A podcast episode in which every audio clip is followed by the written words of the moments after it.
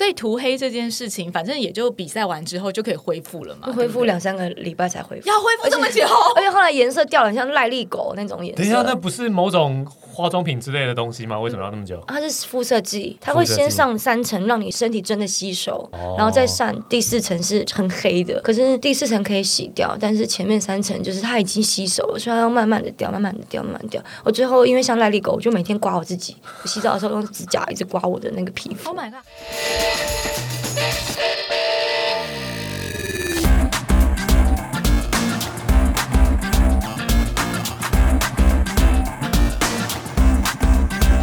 欢迎来到运动人的 Pancake，我是 Windy，我是老吴。老吴，你知道吗？有一些人呐，他其实在外表上面跟他内在的力量，有时候会给你很大的反差。这一点我在运动场上看到很多相当实证的例子。哦，我今天邀请到的这位来宾啊，其实我知道他有很多运动很杰出的地方，同时他也非常多角化的去尝试不一样的运动项目。但我上次碰到他的时候，在 Garmin Run 的会场，嗯，我。原本想说啊，我们两个速度应该差不多吧？结果你知道，我一路看着他的车尾灯，追都追不上。我想说，也太快了吧！这是天使的脸孔，魔鬼的肉体。他真的是魔鬼的肉体，因为他之前还参加了健美的比赛，真的是跌破所有人的眼镜。今天我们节目现场就邀请他来亲身说法，欢迎小猪黄木言。嗨，Hello，Hello，观众朋友大家好。我只想问一下，就是我外表真的看起来这么没有能量吗？你外表看起来不是没有能量，是很 无害，你知道？真的。对，看起来很无很无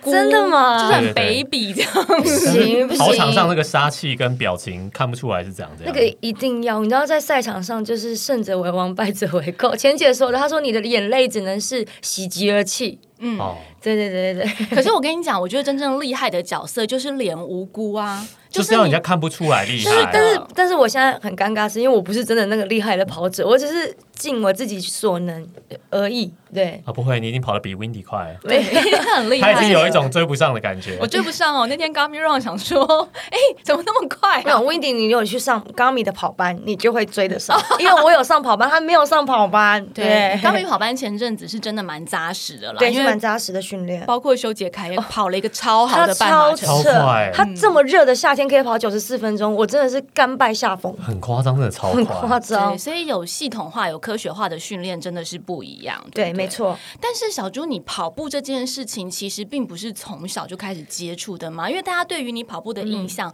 比较是在全明星运动会的时候 破纪录呢？对啊，创了一个百米的成绩，这是你小时候就很会跑吗？应该说，我国小的时候有有跑过最快。就是连国小可能参加过短暂的田田径队，大概几个月。嗯，但是因为我国中跟高中就是一个读书的学校，私立学校，所以其实国高中我就完全没有在增加任何训练。然后我自己都不相信我自己可以跑很好，因为我觉得就没有在练习，也过了很久，而且其实。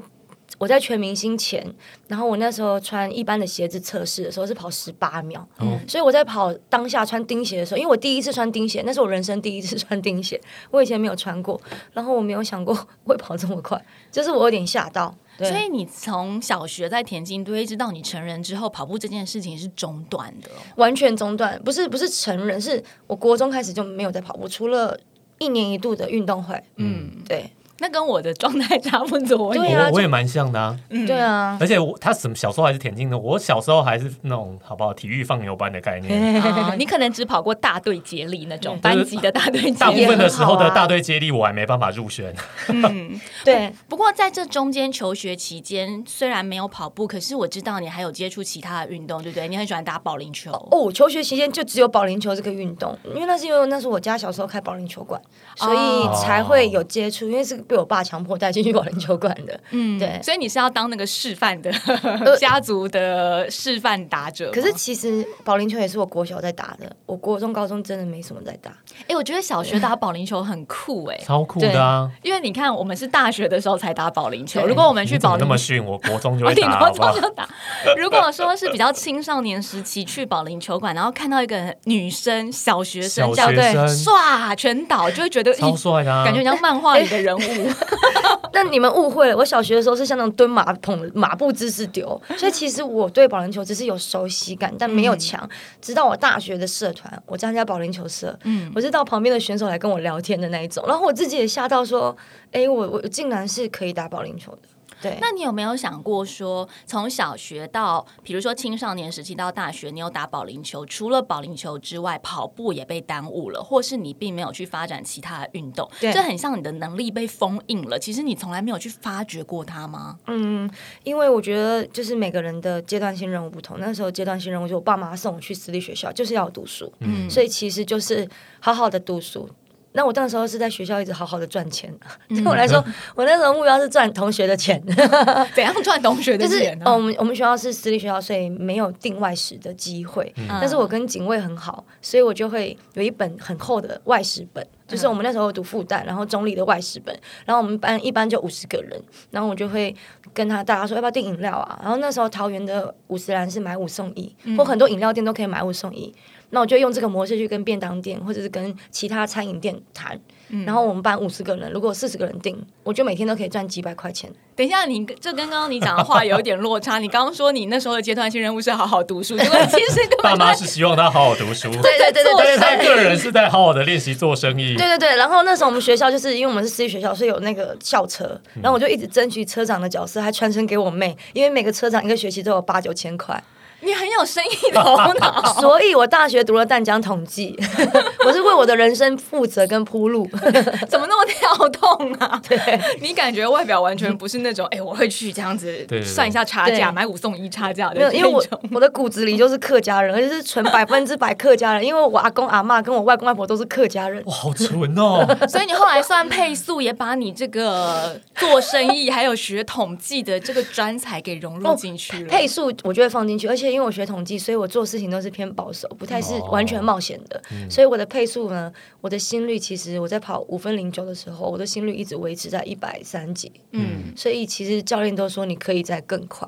嗯，我连去年台北马我的配速平均也是一百三十几而已。那确实是保守了点。对，但是因为我我会觉得我不敢去爆炸，因为我一爆就真的没了，所以我只能。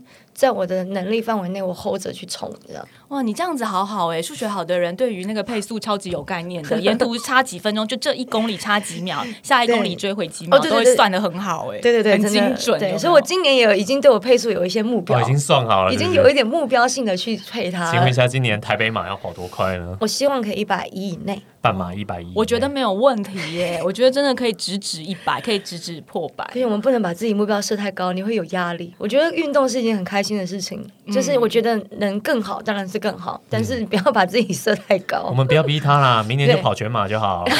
哎，我明年的目标真是全马，而且我明年 CT 是一一三。哦，要加入铁人的行列，尤其是一直都在预备。对我今年已经骑车上五岭了，所以我觉得很开心。因为其实我去年八月底的时候有骑脚踏车出一场车祸，嗯，然后我现在也在植牙，就还在过程治疗中。那个时候是我人生。面临最崩溃的时候，因为因为我觉得我在演艺圈的时的时光里面，都是以一个被大家搞笑，或者是用身体开玩笑，就是大家都喜欢说我胸部大啊，或者是可可爱爱、呆呆萌笨之类的的一个形象去去活着。但其实我自己不是一个这么喜欢这个状态的人，但是可能 maybe 是因为节目。或是观众喜欢，或者是公司希望你可以这样，所以我就觉得我以前没有那么的知道我自己在干嘛。直到全明星运动会，我那时候是我人生最快乐的日子，我觉得是我在演艺圈里面最幸福的时光，所以后来我才会不顾一切的去投入所有的运动，因为我认为就是。运动不是一个出席代言就会影响到你真正的粉丝或真正喜欢你的人，而是你真的参与了所有的过程，你知道这个辛苦在哪里，你知道这个的享受过程在哪里，快乐在哪里，你才可以真正的去感染周围的人。嗯，对。你觉得全明星运动会它是一个启动你运动的开关吗？就是在这之后，你其实就更广泛，或者是就像你封印的那个能力被打开的感觉？对我其实蛮感谢全明星运动会，因为它是让我们短时间去接触各个运动会。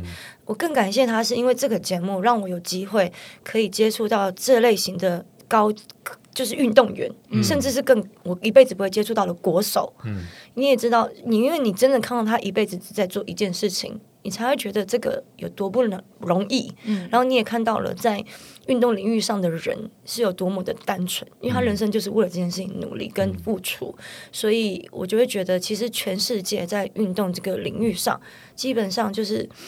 就是大家的投资，或者每个国家的投资都觉得不是最高的，就不会把它放成人生最重要的事情，所以我就觉得很可惜，因为他们其实真的真的很辛苦。你要想着，因为我那时候比健美，我就知道我只是两个月半，我不吃盐巴，我只是两个月半，每一天花五个小时运动，然后一个礼拜做了十几个运动。可是他们真正的国手，每天都是要重训，或者是跑课表，或者是干嘛，他们每天都要这么的努力，然后。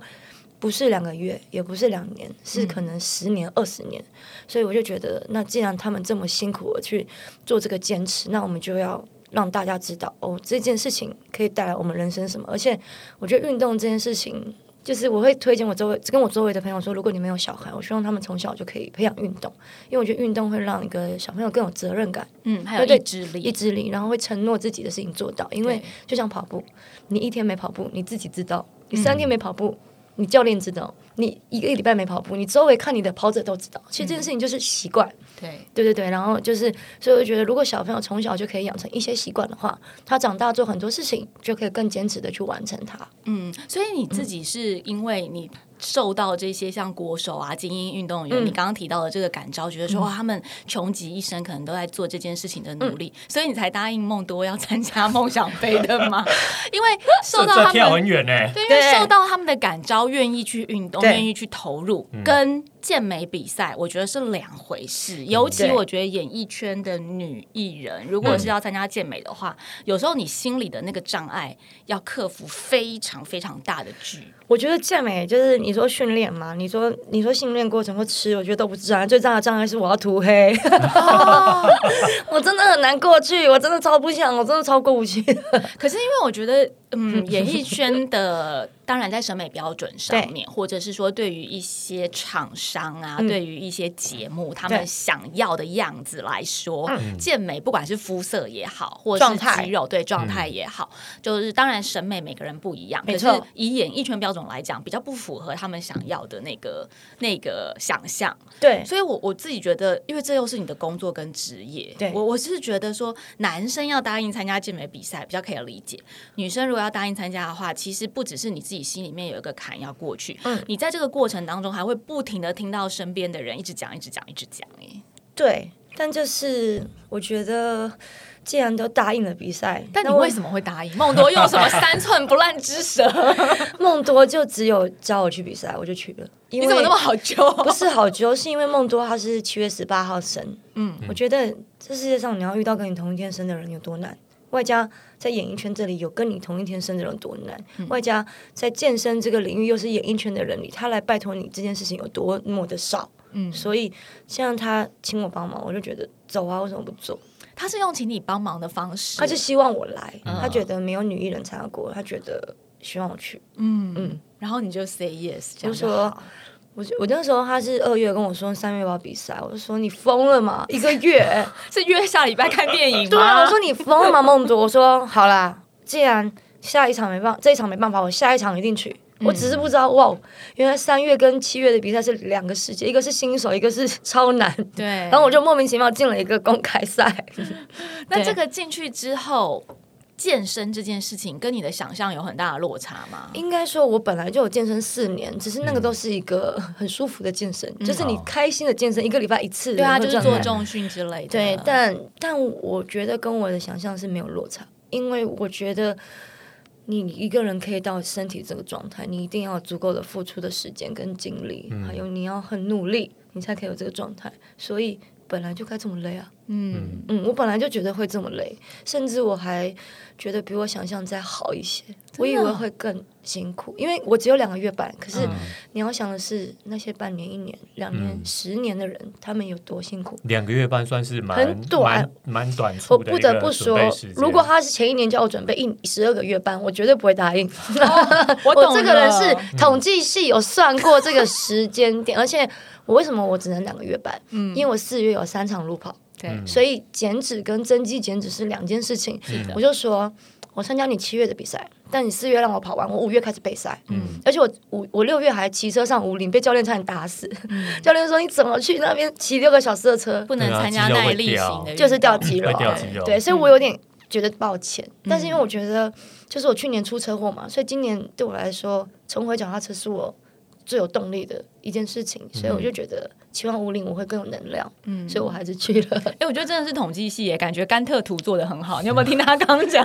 就是专专案专案骑程都排好，对对而且而且 两个月互相干扰。对，而且你知道两个月半，我去有这个表现，我没有得名，我有跟别人说我只约了两个月半，我完全的时间点刚好，我没有骗人，没有说谎，所以我就为我自己铺了很多后路。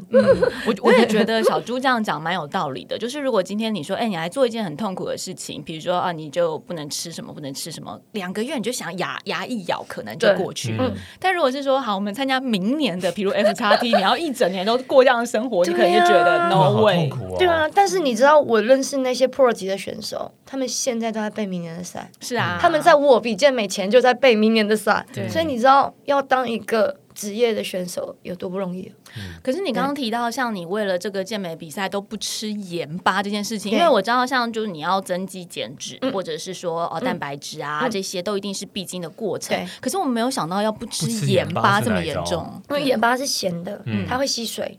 可是我们我们在台上要什么？就是要够干，就是要你肌肉线条更明显。所以因为我没有足够的时间去长我的肌肉，我也没有足，我也不想要去脱水，因为很多选手会脱水，因为脱水对身体来说是比较有负荷的。所以呢，我想要最用最简单的方式，那就是把你的嘴巴控制好。所以两个月都不吃盐，那你身体的钠要怎么样摄取？食物本身就有盐啊，海鲜本身就有盐啊，哦所以你就吃食物本身的盐。对，但是所以健美比赛这件事情，就是很多粉丝说你你怎么快速变这样？我说。如果你们要比赛，你不要学我的方法，因为这是为了比赛。说实话，比赛完了隔天我就正常吃了，对，那是为了比赛。而且我基本上我前一两个礼拜我就到状态了，嗯，我就已经到那个状态，然后周围的人其实都有点吓到，因为他们觉得不可能。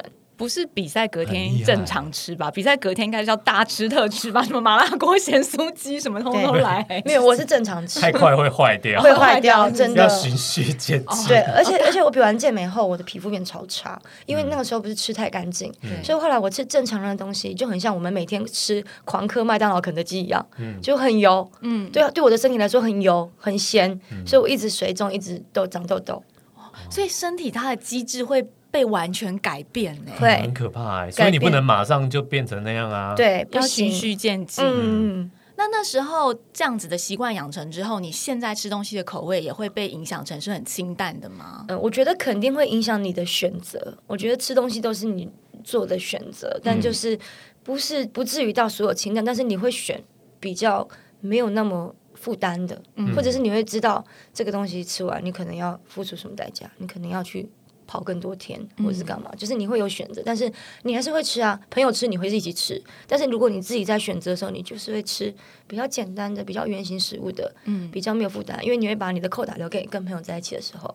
嗯，对我觉得在饮食的选择上面，这一点要坚持其实是蛮难的，因为在台湾啊，其实外食上面你要去做到蛋白质很高，然后很清爽这件事情不容易，超难的啊。对我有一阵子想要试试看，试了半天就放弃，不找不到啊。找不到，而且花大钱。对啊，对对花的钱还比较多啊。肯定 没有，这自己煮也不会比较便宜。对因为原型食物就是贵。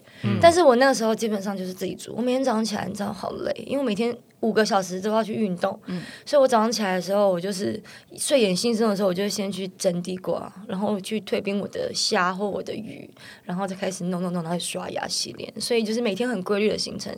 我觉得一开始还是很痛苦，还是有偷吃蛋糕，我承认，我还是有偷吃甜食。嗯但是到二十一天后，你是一个习惯，你就觉得反正我现在就是修行嘛，修行的人不都这样，每天就规律的生活，规律的吃，就这样，也没什么。可是我觉得饮食难啊，控制难，但我觉得真正难的还是心态耶。因为我举一个例子，就是我没有说像小猪做到这么极致，但是只是单纯因为玩铁人之后也会做重训，对。那我的肩膀有慢慢变得越来越宽。其实，当我们上镜头的时候，多多少少都会听到一些话语，嗯。不一定是批评，对。但是他们就是很身边的人会很直接的说出他们的想法，比如说我们在拍泡温泉的时候，外景导演就会说，嗯，你你那个后背背肌放松，不要用力，就是看起来太看起来太用力了，太可怕了。他们可能是开玩笑。那我觉得我身边的工作人员人很好，他们也都知道我是喜欢运动，就并没有去左右我的这些外显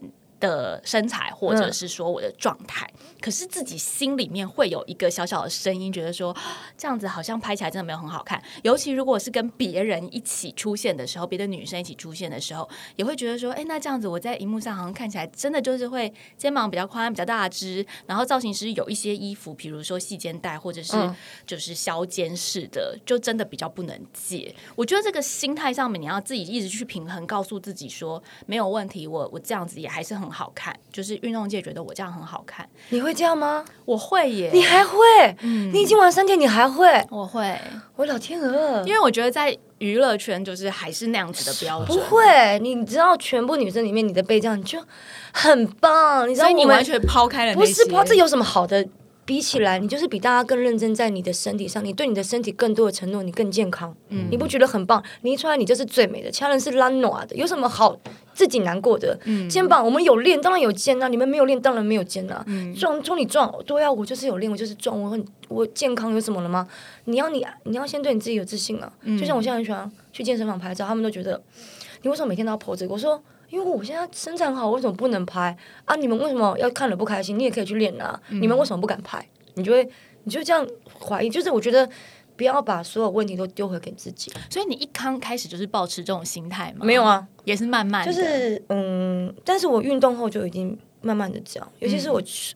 我觉得其实是因为我去年出完车祸后，我把我所有的外表都抛开。我觉得内在比较重要。我觉得你如果只有靠你的外表赚钱，说你永远都只能活在这个领域里。嗯，但是如果你可以做的事情更多，跟外表没有关系，是你发自内心就爱这件事情，你发自内心就对你自己觉得你自己很棒，你发自内心就想学。我不是因为我为了工作才去学，我是真的想学，我是真的渴望，嗯，就不会有这种很奇怪的声音，哦所以调试的很快，哎，心态上面就是调试的没有办法。就像我接受了我涂黑这件事情 一样，就是因为我想要像一个选手，我没有想要是一个。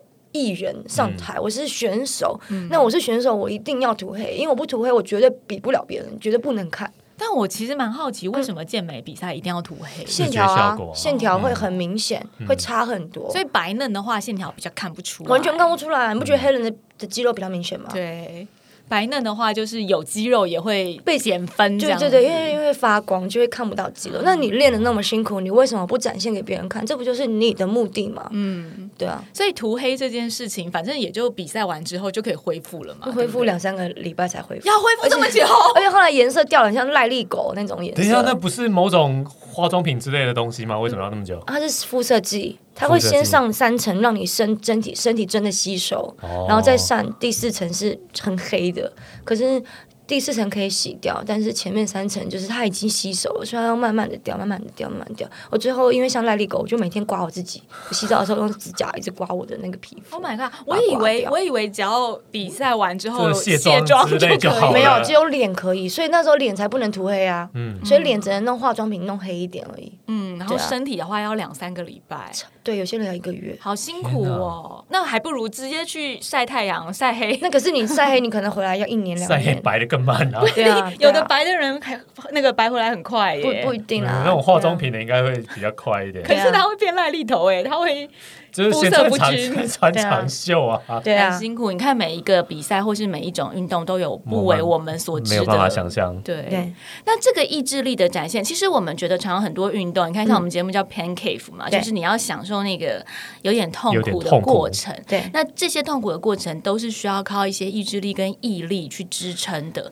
那我觉得跑步、马拉松也是。嗯然后健美比赛，就像你刚刚讲的，你骑车上了五里，马上就被教教练念，因为嗯耐力运动跟所谓像这样激励型的肌力减脂是完全不同。那你觉得这两者在意志力的维持上面有什么差异吗？比如说你在跑马拉松的时候，你需要很长时间跟自己对话，对跟你在比健美准备的过程当中，它其实对你来说都是同样一个功课吗？我觉得都是长时间的对话。嗯，就是我觉得每个运动其实最根本的都是你可不可以对抗你自己的心魔。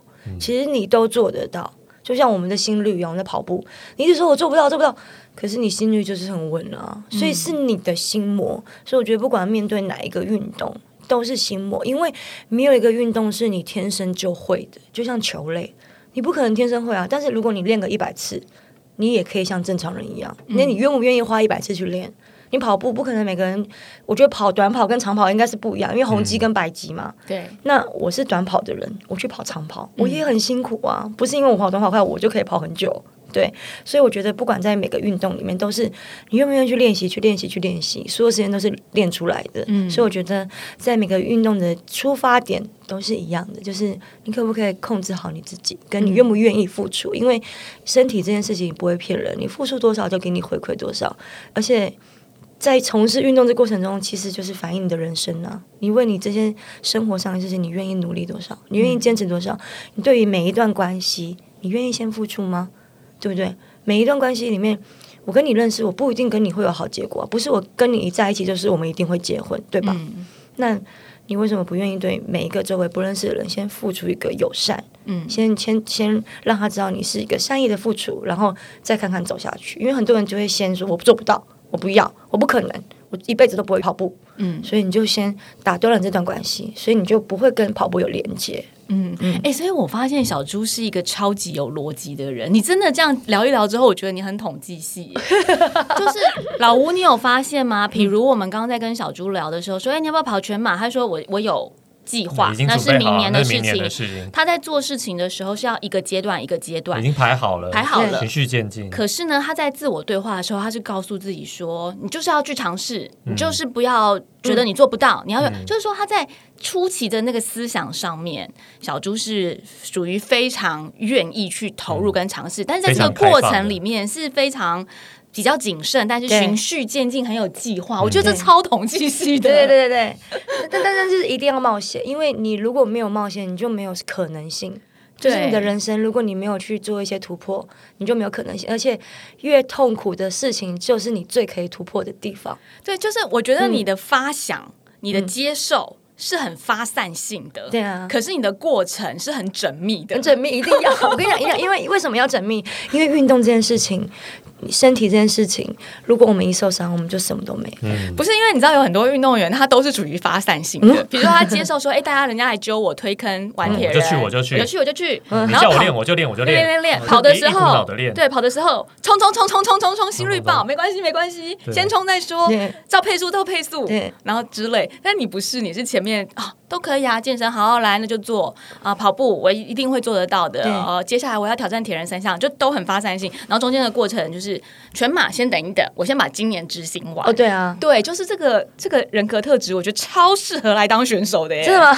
没有，因为因为我跟你讲，我我上礼拜也上上礼拜脑充，就是我那一天的课表是四十分钟的五分四十，嗯，结果我那天我朋友的课表是二十。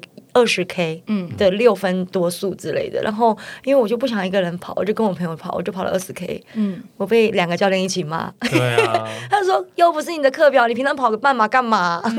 对，所以我也是有时候会脑冲的，但是我的身体就告诉我。我不舒服了，嗯，所以我就觉得教练会有什么规划，或者是你会有什么计划，慢慢来，都是他们想过的，嗯，对，不是无缘无故帮你这么安排。所以后来我就知道我不可以这样，因为我那一场，我因为跑了二十 K 后，我去做那个什么正波，花了两千多块钱，嗯，我就觉得不行，我如果再这样子，我就要花更多钱去修复我的身体。对啊，但是其实这是大部分跑者都会出现的状态啦，就是都会想要多跑，或者是都会想要超速。什么什么叫大部分跑者？你把我们这种懒惰练的佛系跑者放在哪里？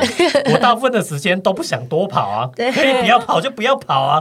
你们这些人到底有什么毛病？没有没有，我也跟你一样，我就是教练。如果排我今天课表是四十分钟，我绝对不会跑四十一分钟。他跑我配速是五零五到五一五，我绝对是跑五一五，不会跑五零五。我就是这样。如果我朋友要跑二十 K，我的课表是四十分钟，我就会说服跑二十 K 的跑友，你今天先跟我跑四十分钟，这样才是符合我的逻辑。真的哦，跟着去跑二十 K，这样就不对了。我觉得可能是因为我跟老吴，我们跑步就是都跑了好几年了，对所以我们我们已经对缺乏积极向上的心情了。哦，不你也不要拖我下水，是这样好不好？对，不是，但是我们就知道说，是，这是一个很长的过程。对所以我们暂时就先不要勉强自己。对，而且我也知道说，其实你多练，有时候效果不一定是正向的，会受伤啊，就是你要照你的计划去走啊。你现在太早进计划了，你后面怎么办？有有，我都会想说，干嘛那么早超速？后面日子日子还长的嘞，后面我们再超过你，我也会这样，我也会在稳稳的那里，我就说我先不要超，我先不要超。然后我基本上都是最后三百，我会冲百米冲刺的那不是，但。你最后三百冲也太慢了。我最后三百，我就我这个最后三百冲刺冲，因为我其实是五分十五跟五分二十，五分零九那时候，但你心率真的有点太低，你我我我最后三百，有冲到一百七。哦，好好好，对而且他一直试图解释，而且我那时候 Garmi 的时候，原本我是第五十名，女生总排五十，嗯。我最后三百超过一个女生，我超过三个男生，你是不是怕你教练听这一期，觉得你不够努力？我我有超过一个人，他们就说，他们还说给你超过一个人就给你赚到了，有什么好最后冲的？那这么多的过程当中，最后你自己还有去考健身教练的执照。嗯你考这个执照是因为你以后有想要从事这个产业方面的工作，还是说你想要对自己的身体更多了解呢？我想对身体更了解，但是健身教练证其实是我四年前考的，嗯，是我那个时候一起在健身的朋友，然后他们同同期的都去考。我想说，你们在我旁边跟我一起健，你们凭什么考？你们都可以考，我一定也考得过。然后我就一起去了。哦，所以并不是对啊，考过了并不是全明星运动会之后才去考的，没有，反倒是先考了才加入全明星运动会。对，但是因为健身跟全明星是两件事，因为呃，全明星运动会的运动比较偏协调，健身是依靠器材，所以其实它反而会阻挡你的协调。嗯，对，所以我觉得是完全不一样的事情。对。可是每一件事情其实它都有轨迹可循哎、你有没有觉得你现在再回头去看你健身教练执照这件事情的时候，它其实对你现在的一些运动观念或是科学化的训练会是很有帮助的？我觉得很有帮助，因为你对你身体的每一个肌群的使用或者它的疲惫，你都会很有感觉，然后你也会更提醒自己不要受伤，嗯。然后会是在安全方面会更多讲究。因为我觉得运动这件事情是很长期的奋战，嗯。你真的一受伤，你就是必须休几个月到半年一年，所以我就会更加的小心。嗯，对，你觉得明年你还会再参加一次梦想杯吗？我不不不知道，我以为他要拒绝了，但是我啊，我不知道。我因为我觉得人生就是我的我会参加梦想杯，我可能四年前我也没有想过啊、也对，然后我觉得人生就是有很多很多的可能跟变化，嗯对。但我今年考了很多证照、哎，你今年考了考了厨师证照厨师证而照且西餐饼对然后去年底考中餐饼，然后今年还考美容饼级，然后我就觉得，哎、其实有规划性的是蛮好玩的。你当下就是好好的做这件事情，跟运动，然后这样做。所以也有可能，也许过两年你的兴趣转移到别的领域的时候，也不一定会继续从事运动吗？还是你觉得运动这件事情，它其实已经融入你的生活，不管你未来是对美容更有兴趣，或是对餐饮更有兴趣，你都还是会持续下去。我觉得对餐饮跟对美容跟对运动无关，嗯，因为运动本来就是生活的一部分，它就是一个最基本的。因为你的身体你要活，你想要健康，你就是要运动啊，嗯，所以这是最基本的，其他东西那是另外的，就把另外的时间拿去做。我觉得他已经是我们运动人的一份子了，他大概永远这辈子都会是这个状态。因为他身边的人如果是运动人的话，将会是一个很可怕的深渊。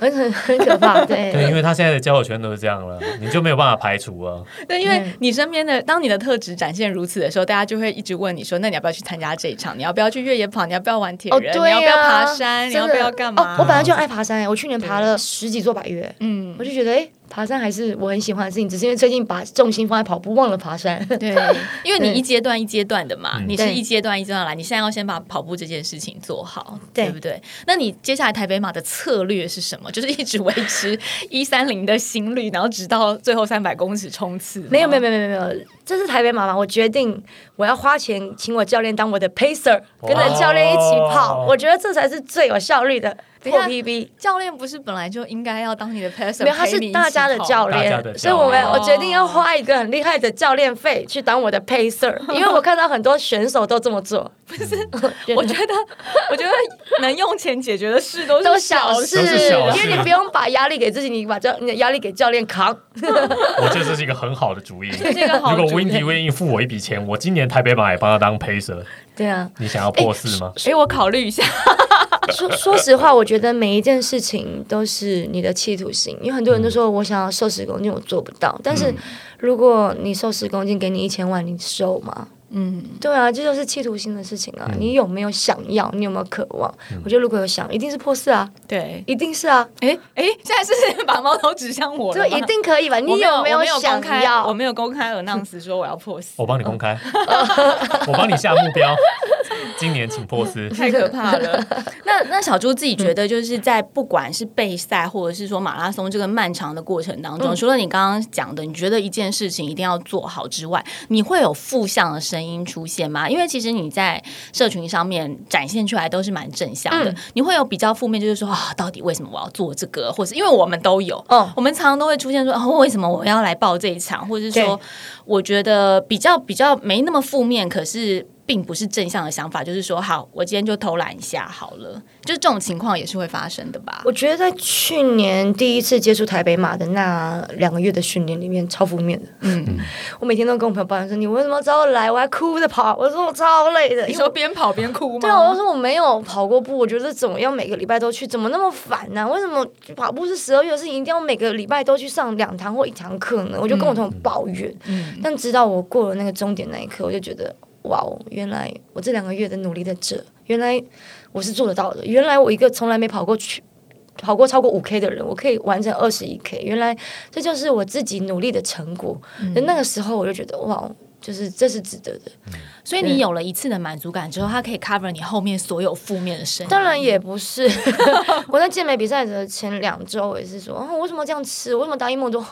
好烦哦！为什么那么累？然后为什么那么烦？为什么还有 posing？为什么要花那么多钱？因为健美花快十万。嗯，为什么？为什么梦多没有帮我安排更好的位置之类？就是什么都可以抱怨啊。但后来就想说算了，就这样吧。其他人也是这样啊啊！大家都这样嘛。我就当做我在修行，因为我相信。如果跟得过这一段，应该可以有更好的自己。我就是这样子意志力，就跟我在在修行，我在修行，我在修行。我发现你蛮多事都是自己转念的耶。那你有三更半夜传简讯骂梦多吗？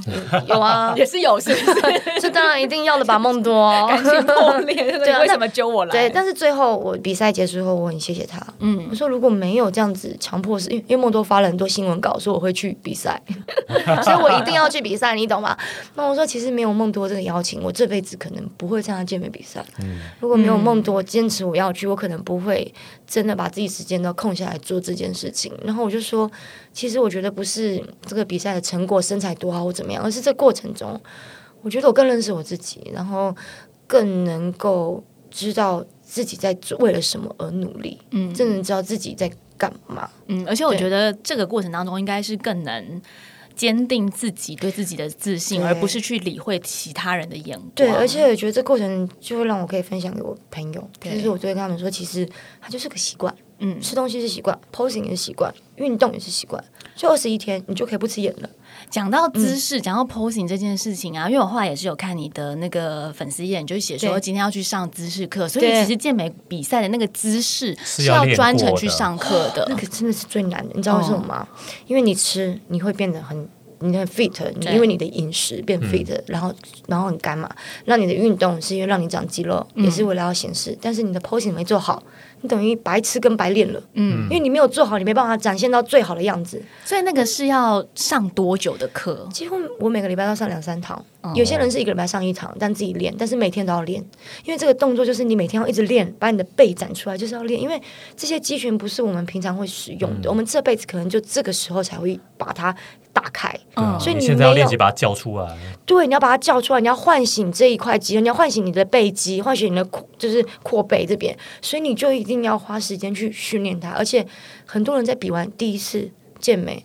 还不会展背，嗯，因为他可能还找不到他。真的，我很多朋友说，哎，我是第二次、第三次，我还知道怎么展背。应该百分之九十的人都找不到他吧？老吴，你找得到自己的背肌吗？我不知道，很久没有见过他。对对对，就是展背这个动作，因为你展背的时候，你这边其实你在前面正面看都看到背跑出来，嗯，就是那个宽度，因为你没有那个宽度，你就不会比别人大。有些人背练得很好啊，不会展，那就等于少了机会啊，对不对？沉睡中的巨龙，对，原本原本可以变一点三倍的倍，嗯，你现在就一倍，嗯，那你原本可能比别人宽可是别人变一点三点四倍就比你大啦。那你不觉得你练得很辛苦？那这个 posing 课程是说你去上课的时候，老师会先示范给你看，还是说老师就一直动一张嘴说你再扩大一点，你再扩大一点？我跟你讲，老师会示范给你看，但老师也会动一张嘴说你再扩大一点，然后你就会说老师，我就是不知道怎么扩大，你一直叫我打开打开，我就是不会打开。所以你是有跟老师，我会跟老师说，老师我真的不会，我们有没有别的方法？嗯，因为。这些事情有些是天分，因为很那个虚幻。对，然后然后我真的是有很多人一直跟我分享怎么样扩背的经验。嗯，然后我后来最后是用男生的方法去把我的背打开。男生的方法是什么意思？就男生是这样啊，可是女生是要，就是女生是要有柔的，所以最后我的展背是双手，我自己选的动作。OK，你说女生本来可能单，女生一定要单手或者两手放，女生的动作是柔，我选双手是因为。那是男生的动作，然后也是我展最好的动作。然后，然后因为基本上比赛女生不会选这个动作，但我站在舞台上，我说我今天站在这里的自选，像我自己黄木演，我练了这么久，我吃这么辛苦，我就是为了这一刻，我觉得我最有自信的动作。所以，就算我不会赢，就算我不会得名，我还是要做。就算这是男生动作，我还是要做，因为现在是我的时间。嗯，所以除了他们规定就是大家排在一起的动作以外。我自己的动作是我自己选的哦，所以你没有照常规就对了。也不是没照常规，是大家觉得想要得名，就会走一些比较优雅的动作。OK，但我会觉得我就是要这个啊，不然我干嘛？难道我会赢吗？对啊，它包括一些什么垫脚啦，然后举起来就是小腿啊那些，好像都真的有一个角度跟某一个某一个高度。一个是要可以发力，一个是要可以展现。那对这个功能很难的。而且鞋子规定要十二寸。哇塞！天哪！然后那个呃，那个我我的脚阿基阿基里斯腱，我在一两堂课前都在一直抽筋，好可怕哦，超不舒服，阿基里斯腱超痛，痛到爆，因为我不会点，所以每一场 posing 课都要穿着高跟鞋去，一定要啊，因为你在上面就是就是穿高跟鞋，啊。对啊，而且我有一天去台中工作，三个工作回来，我就直接去健身房，嗯，晚上十点，然后一进健身房的时候，我踩高跟鞋差点晕倒，然后教练就说：“你现在给我回家。”他说：“你这个运动员，休息是你的本分。你连休息都没做完，凭什么来上课？你今天就不要练走。”我教练也是蛮狠的。对啊，可是可是这是最重要的啊！他说的是事实啊，因为休息也是训练的一部分啊。对你不是你每天都来练就可以到，所以他还是会叫我给我走回家。对对，但我意思是说，这个教练讲话。蛮不拐弯抹角的，但我觉得很好，很直白，很直就直男嘛。对，所以在上这些 posing 课的时候，也是每一堂都有流汗的状态吧？跟大家想象的说，好像我是去拍照摆 pose 是完全不同的。对，就是很紧。对，我觉得他心理压力比较大。回去肌肉会酸吗？呃，因为 posing 课基本上。你有上课那天一定会训练啊，因为我一周六练啊，对，所以基本上那时候肌肉已经不知道没有知觉了吧？已经不知道是为何而酸，到底是昨天的还是前天的？还是没有没有知觉了吧？肌肉对，已经没有什么延迟性酸痛对对，已经没有这种状态，因为反正每天都在痛，对对对对，那是什么状态？对，嗯，可是我觉得每天都在痛这件事情会让人。就是比较难去判断说到底哪一天的这个课对我来讲是最强度最高的耶？没有，我其实我从两个月半内的训练一直都是。强度都很高，一直都一样，因为我只能增肌减脂，我没有退路了，所以我从始而终到我现在。我都是一样的课表，嗯。嗯，我现在只是那是一周一周六练，我现在变一周两三练，变一半，但是我的课表强度是一样的，而且现在强度更强，因为我现在不用吃的那么节制，我更有力量了，嗯，对啊，对你现在吃什么都会觉得。已经过了那个最辛苦的时刻。我现在吃什么都很开心，我就很感恩，但是我还是会选择性吃简单干净的。对，今年计划就是先把半马跑出一个个人的最佳成绩来，然后明年的计划就是会参加 CT。对，除此之外，应该会有一个全马了，应该会有一个。给自己一个目标，明年就要跑一个全马。OK 了，不止一个，也不知道是一个还是两个，反正就是应该会有全马。那后年的目标，我觉得也……我先不要先定后面，我觉得太远了，因为我觉得如果我许下这个承诺，我一定要做到。所以我不敢许后年的承诺。没关系啊，我按照他这个进程，我已经大概知道他后年会发生什么事情。F 叉 T 是不是？不也还没到那个时候？没没没，还没还没还没。F 叉 T 我觉得我不会想，二二二六我都不敢了。不要说二二六就是迟早的事，二六不要不要不要迟早的事。我我不要被你们这样说服，跟我有我的人生规划。我当初也是这么说，我说我人生一定没有要一场二二六，这都是无所谓。你们太强了。但是因为就是周遭的朋友那个顺序就会变成这样。你真的是不太还不太太了解运动圈人心的险没关系，恶。我有自己的尺，我会尽量把我自己 hold 在我自己的计划表里面。但其实我觉得在小猪身上看到很多，就是勇于尝试、跨越，也很自律，也很坚定。同时，我自己觉得非常欣赏的，就是真的是可以把其他人的一些眼光抛诸在脑后。当你坚定自己的目标的时候，你其实所有的。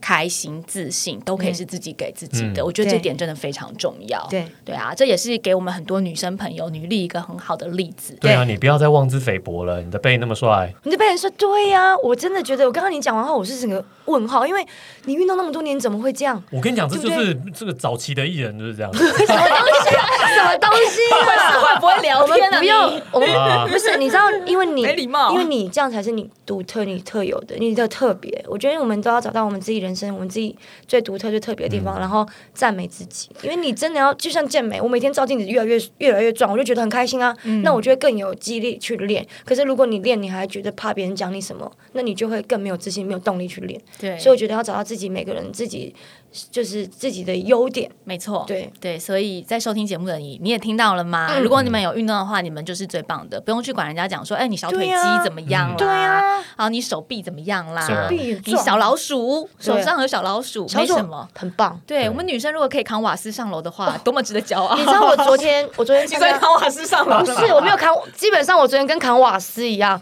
因为我昨天在参加毕业典礼，嗯就是我们的那个，我去参加了一个心灵的一个启发、自我启发的课程，叫探索。嗯。然后我们毕业典礼的时候，我抱了好几个可能八十几公斤的男生，嗯，然后我把他们抱起来，他们都不敢给我抱，嗯。但是他们抱完后，他们都觉得很开心，所以他们你举起八十公对啊举起吧我说腾空吗？腾空抱就是抱起来啊，对哇啊，哦！然后他们都觉得不可思议，但是我觉得哇，那我们我们扛瓦斯又如何？我觉得很帅哎、嗯。就是我觉得你只要找你自己肯定你自己的价值最重要啊，没错，但你知道，你这样子把这件事情讲出来，就有一个风险，就是未来你比如说出游啦，或者是出去玩，或者干嘛，再也不会有男生帮你拿重物。没有没有没有没关系，因为我们在这个拿重物的过程中，就是训练我们的二头跟三头，我觉得就是一个训练。对对，登山的时候你的包包都没有办法分给其他人没关系啊，我们训练我们的负重，我们之后就背更重，我们还可以当向导，还可以收钱。超正向的想法有没有传递给大家？也希望你今年所立下的目标，在你统计学的这个经营之下，我觉得都会都会实现，对都可以达成。今天谢谢小猪来，谢谢谢你给我们这么多能量，谢谢谢谢大家收听，我们下回见，拜拜。拜拜。